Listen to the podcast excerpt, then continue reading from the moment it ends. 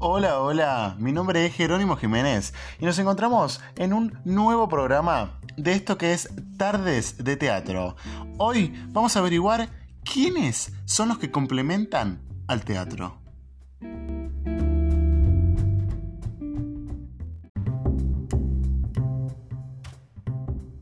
Bien, en el programa anterior te conté un poco de qué es el teatro y los elementos principales e imprescindibles del mismo. Hoy te voy a contar un poco de los elementos complementarios. Los elementos complementarios no son vitales para llevar a cabo una obra de teatro, pero su contribución aporta gran valor a la hora de hacer la historia más interesante, organizada, creíble y real.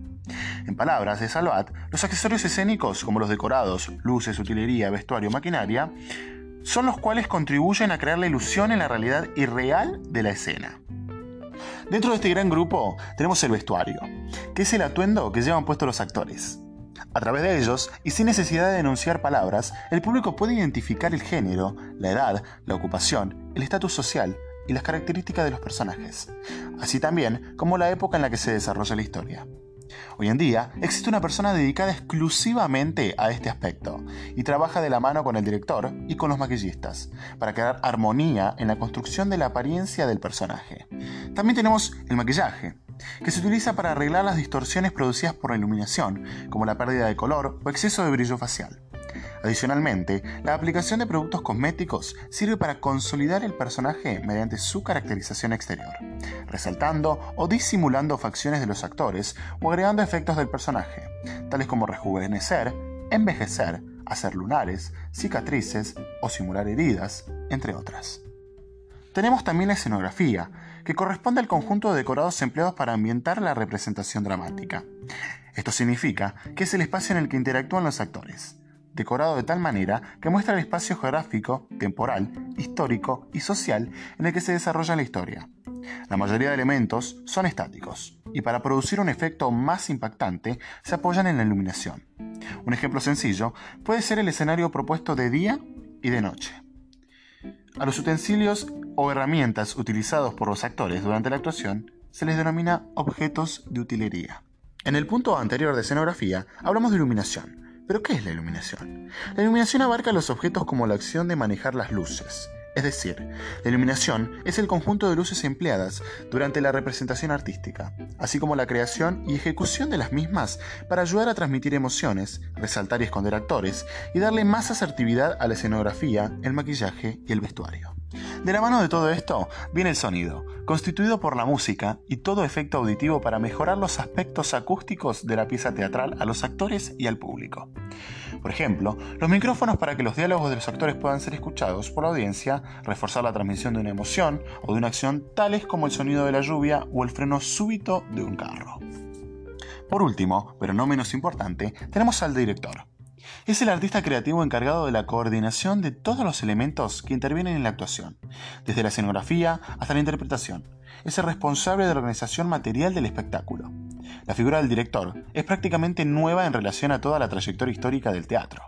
El trabajo del director escasamente existía antes de 1900 como una función artística separada, y antes del teatro de 1750 muy rara vez.